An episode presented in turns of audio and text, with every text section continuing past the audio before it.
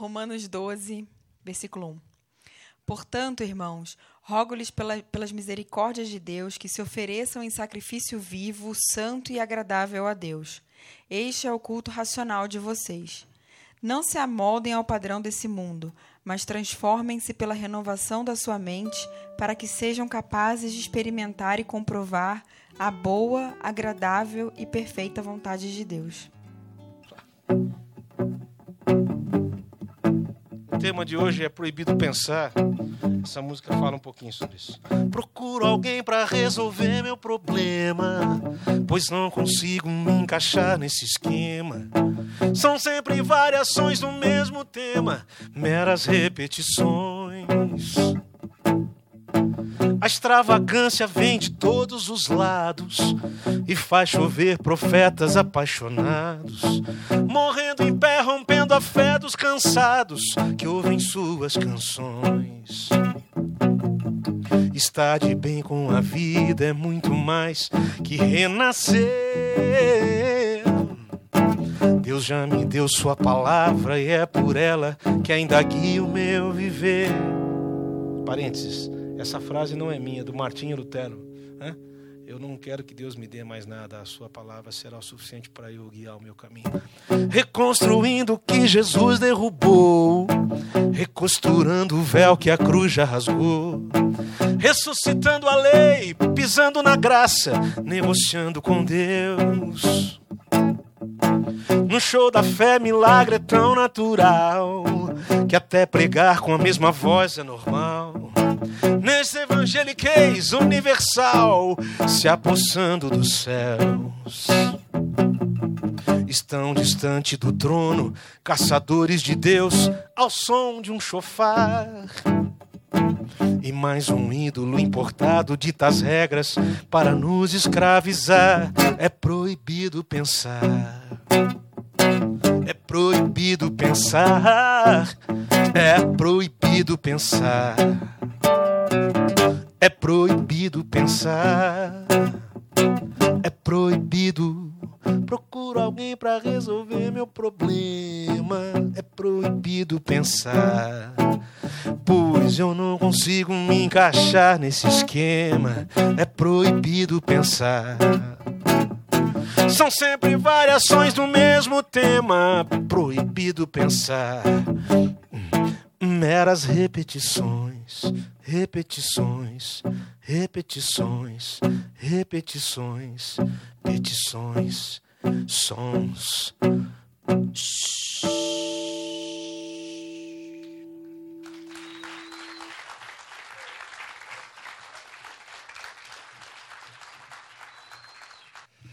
Se você está aqui pela primeira vez na Glocal, a, a Glocal é um grupo de, de jovens e alguns não tão jovens, que decidiu fazer um lugar ou um grupo, né, mais do que um lugar, até porque a gente não sabe quanto tempo ficará aqui, que, que repense a proposta cristã com pouco menos de religiosidade da religião evangélica, das repetições, e essa proposta, é lógico que nós falhamos várias vezes, até porque boa parte está tão impregnada na gente que a gente não sabe viver sem. Se você está aqui pela primeira vez, é ex-evangélico, é evangélico, espírita, católico, ou qualquer outra coisa que você queira se dominar, de, denominar, ah, você é bem-vindo. Você é bem-vindo para ficar.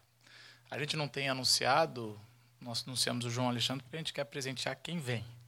E não vem pelo João Alexandre, apesar que muitos viriam se a gente fala, fizesse isso.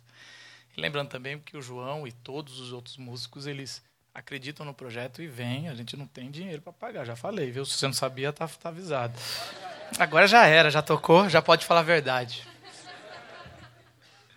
João, João sempre apoiou a gente, apoia a nossa música brasileira. Depois ele dá uma palavrinha que é um evento que vai acontecer no final desse mês, lá no Jovens da Verdade. Muitos de nós vamos aqui da Glocal, que é só esse tipo de música do João para baixo. Ah, não dá para falar do João, pro... mas os caras são muito fera. Você também pode estar com a gente. Tem o CD do João depois aqui. Mas eu queria falar um pouco sobre esse proibido pensar, porque apesar da Glocal ter feito uma proposta de coração de não ficar se fazendo na crítica do outro, mas se fazer na autocrítica, que é um caminho muito mais difícil, mais árduo, mais, mais choro, mas muito mais honesto, muito mais firme na rocha.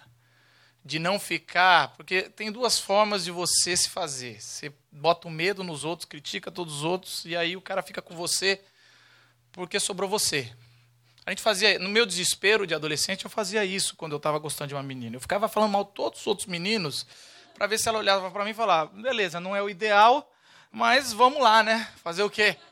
Não deu certo. Tirando com a Nath. Mas assim. brincadeira, brincadeira. E você tem uma segunda forma de se autocriticar, fazer uma análise. Isso acontece quando você toma um pé na bunda ou um chifre. E aí você fica um tempo solteira ou solteiro e você faz uma autoanálise. E você fala assim: peraí, peraí, peraí. Chega de ficar culpando ela por ter largado, ou ele. Ou aquela mentira dos homens que falam: eu não sou tão bom para você. É mentira, ele não gosta de você. Eu não gostou, ele tá. E aí você faz uma autocrítica para poder melhorar, crescer perante o próximo. A Glocal é isso, é um grupo de pessoas que se está fazendo uma autocrítica toda terça-feira, com arte, beleza, mas a gente faz. E Paulo, e Paulo ao expor Romanos, ele passa os 11 primeiros capítulos falando sobre a graça, falando sobre o amor de Deus, falando que a lei, a lei não leva ninguém à santidade. Que a lei muito menos leva, a lei, quando eu falo, é a lei de Moisés, é o legalismo, é esse peso, não leva ao céu, muito menos nos leva a Deus. Ele só leva a você entender que você não presta. E depois ele gastar 11 capítulos falando sobre isso, ele vai entrar, tentar entrar na prática e ele, ele clama ao seu público e a nós, depois de dois mil anos, dizendo assim: Olha, eu imploro para vocês que entendam que o sacrifício não é mais o religioso. A religião passou é a antiga aliança. A nova aliança, ela é feita na vida. Ela é feita numa santidade feita fora dos templos. Ela é feita fora daqui das coisas que a gente vive. Lógico, se para nós hoje isso é revolucionário, imagine na época de Paulo que existia o templo judeu. Isso rompeu com tudo e não é à toa que Paulo foi morto pelo que escrevia e falava e seria morto hoje também. E aí, eu gosto de ver, porque a lógica de Paulo, principalmente no versículo 2, é uma lógica fenomenal. Ele fala assim: Eu, eu, eu peço para vocês não se amoldem a este mundo. O tempo todo nós nos amoldamos ao mundo. O mundo ao nosso redor, a gente, graças a Deus por isso, isso faz parte do processo evolutivo isso faz parte de qualquer ser humano se acostumar com o frio de São Paulo, que vai entrar daqui depois de amanhã, viu? Não sei se vocês sabem, quinta-feira, 15 graus o máximo. Mas o paulista, não há, não há saúde que. Não há saúde que aguente. Hoje, hoje a gente está de camiseta e daqui a dois dias vai estar tá de blusa e no fim de semana estamos de camiseta de, de novo. E a gente vai se acostumando. A gente vai se acostumando com o trânsito de São Paulo. O trânsito de São Paulo, ele é desumano. Eu gosto de ver essas pessoas que vêm de fora e eles entram de São Paulo. Carioca, é que agora Carioca está quase virando um São Paulo, mas assim, o Rio está virando São Paulo. Mas o Carioca, eu, eu, quando eu vou para o Rio, na, na, família da Natália ou alguma coisa, e, o Carioca ele fica 20 minutos no trânsito. É que absurdo, eu falo, ai, coitado, não sabe. Não sabe, isso é fichinha, isso é um sinal quebrado em São Paulo. Não dá. Isso é comprar um pão 20 minutos no trânsito. Você vai comprar um pão 20 minutos no trânsito. O pão nunca, você nunca. Se você é paulista, quer comer pão quente, come na padaria. Você nunca come em casa um pão quente. São alguns prazeres que São Paulo já perdeu. Só que a gente vai vivendo e pessoas, eu, eu moro em Alphaville, minha esposa vem todo dia para trabalhar e eu não sou besta, eu morei perto do meu trabalho, não do dela. Mas assim, ela pega uma hora e meia para ir, uma hora e meia para voltar e no começo ela chorava. Agora, não, é assim mesmo. A gente vai se amoldando. A gente vai se amoldando até para sobreviver. Pra... Mas às vezes, às vezes, eu lembro a primeira vez quando 94, 95, naquelas fitas piratas, um amigo meu trouxe e falou: é a nova, é a nova tendência, é, é, chama MMA, é as artes marciais, sei o quê. A gente pôs lá e não podia pôr na frente do. mistas, né? A gente não podia pôr na frente do, do pai do cara da casa. E aí ele pôs assim de madrugada. E eu lembro que era um cara de sumô e o outro. E, cara, o cara do sumô tomou um chute e dava para ver o dentinho dele voando nesse, nesse primeiro, primeiro MMA. E eu lembro que eu fechei o olho e falei, pô, cara, isso aí, você tá doido, isso é desumano. Isso aí, isso aí é, é a barbárie. Isso aí é o ser humano sendo um troglodita. Isso é ridículo. Isso aí nenhum ser humano pode gostar disso, cara. Isso é escória da sociedade. Eu dei um esporro no moleque. Estou ah, usando a palavra do, do Rio, tá? Só para te homenagear, o Paulo. Eu dei um esporro no moleque, ele ficou. E aí, dois anos, um ano depois, até hoje, eu adoro MMA. E quando o cara monta em cima da guarda e começa a fazer o ground pound, sobe algo no meu coração que eu falo, quebra a cara dele.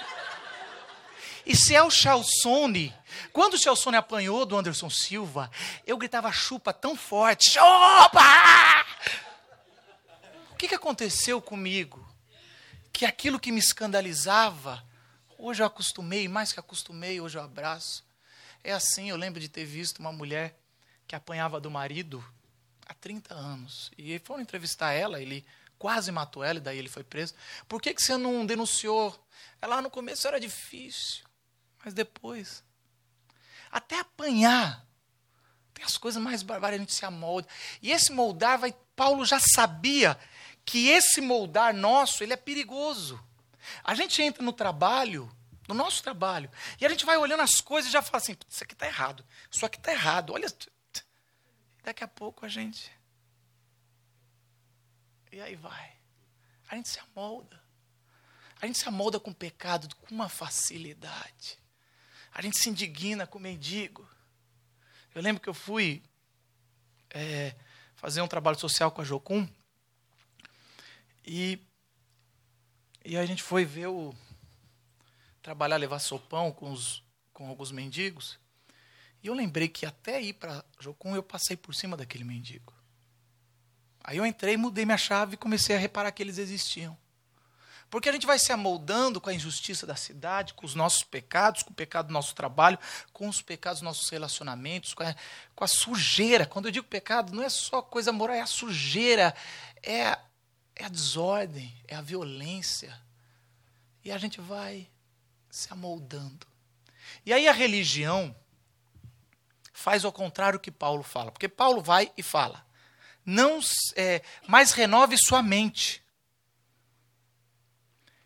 e a gente, a gente, a, a religião não quer renovar a mente, não quer pensar, não quer fazer uma metamorfose diária. Essa me, metanoia, esse repensar a vida cristã, o Evangelho de Jesus, as cartas paulinas, o Antigo Testamento, que, é, que pode ser uma bênção, mas pode ser uma desgraça. Se você não vê Jesus no Antigo Testamento, não leia.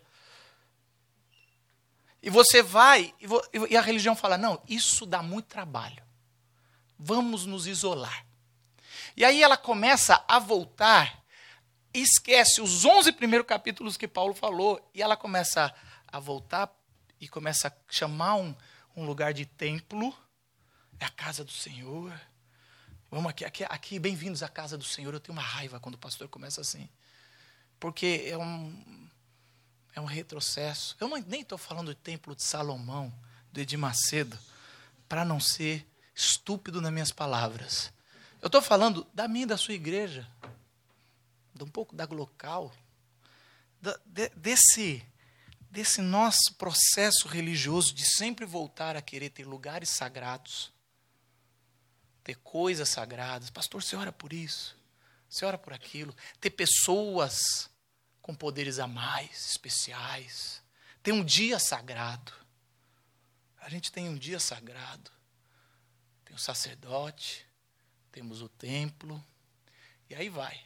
As leis, e a gente vai voltando, esquece os 11 primeiros capítulos. E vamos nos isolando, esquecemos de Atos 17, que fala que Deus não habita em templos feitos por mãos humanas.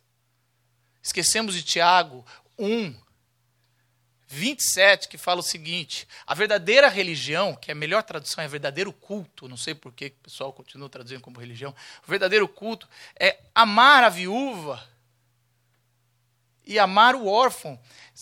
Aonde você ama a viúva e o órfão, se, se é dentro da igreja, não tem. É fora.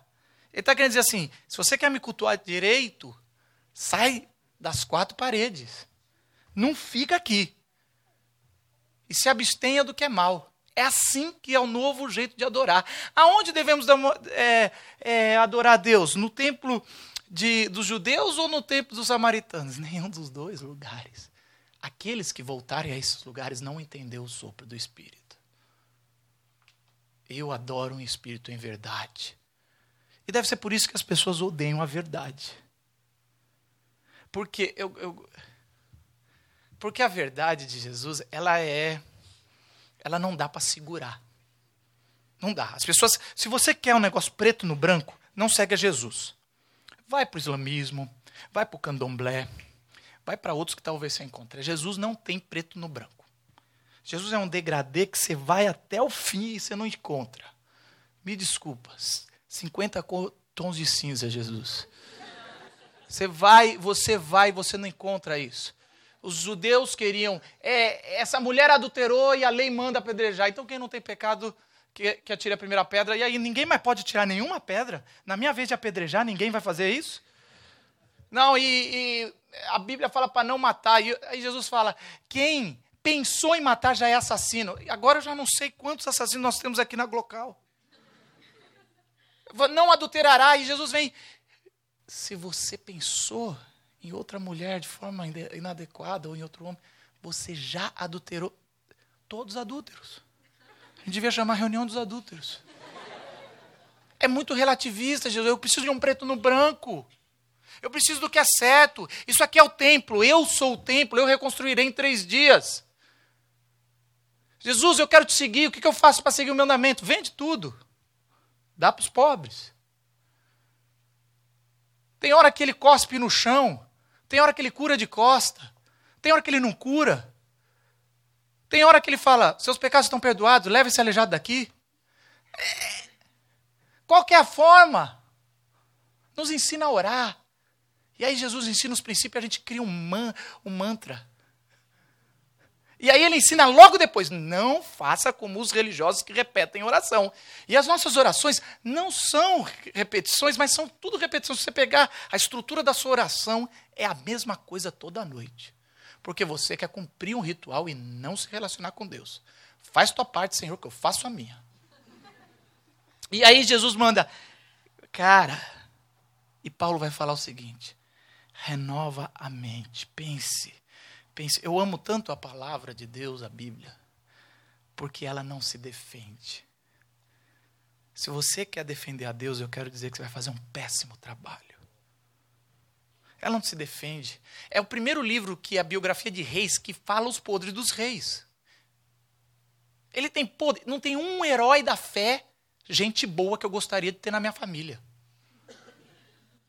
É Abraão que não sabe segurar uma esposa. É Isaac que não sabe educar filho, nem ter um amor para uma esposa, porque a esposa no final da vida trai ele por causa de um filho que já traiu o outro irmão. É Israel. É Israel, coitado. A gente pega as suas partes boas. E se eu for nos reis, eu vou parar. A Bíblia não esconde as fraquezas de Jesus, chorando de medo no jardim antes da cruz, pedindo: Senhor, eu sei o plano eterno, mas Livra-me de mim. Cumpre a sua vontade.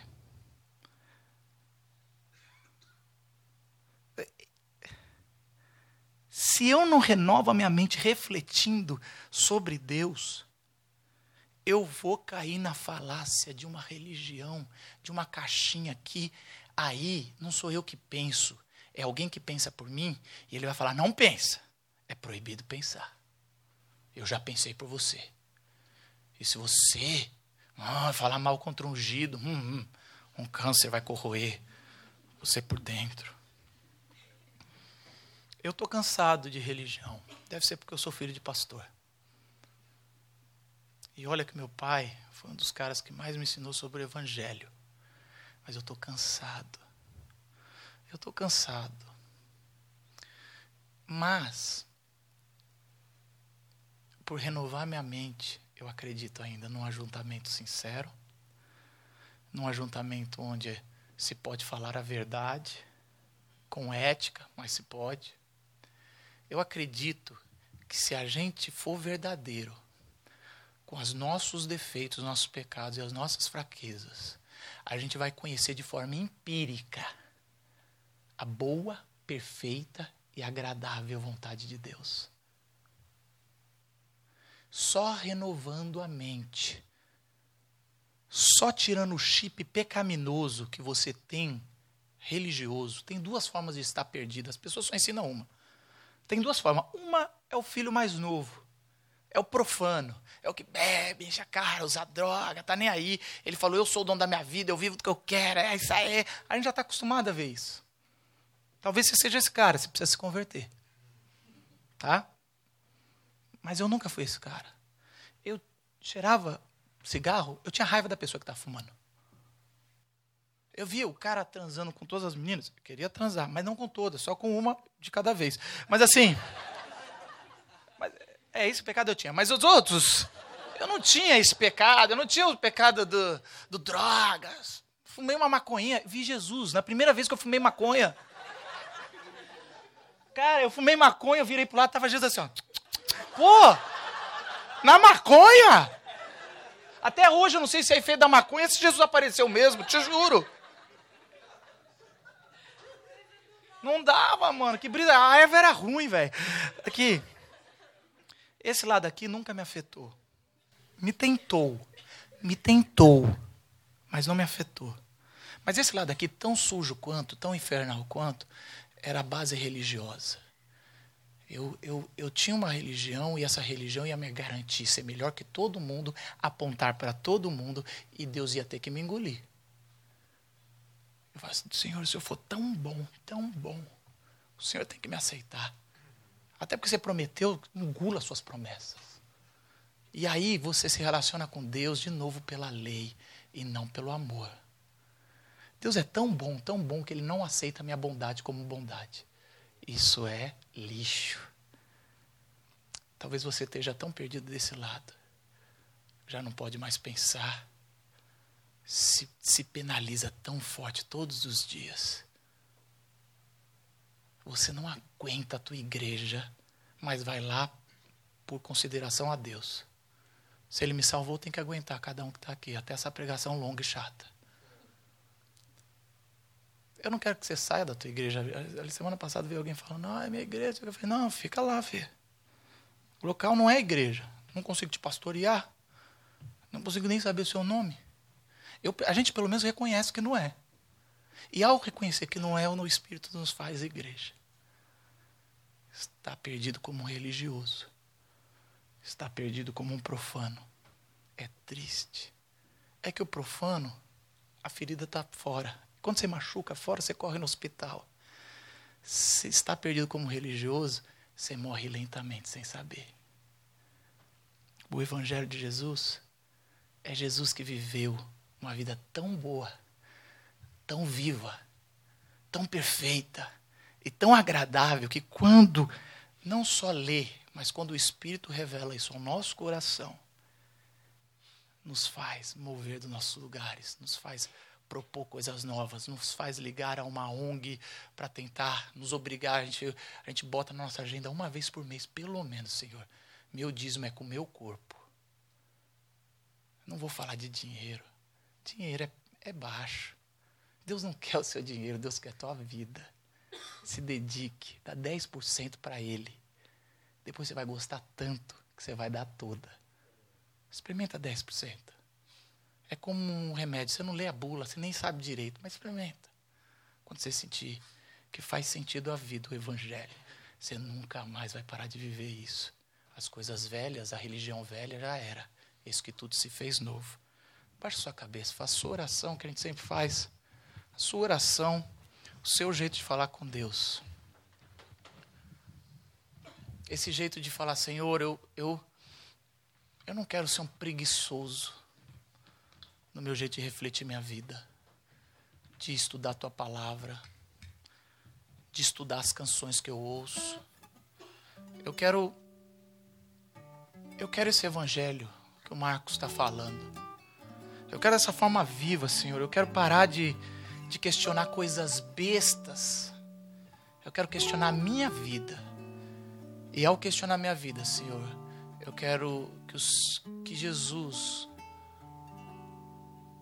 Cristo, que viveu a única vida, o único ser humano na face da terra, que viveu a vida perfeita e agradável de Deus, foi Jesus.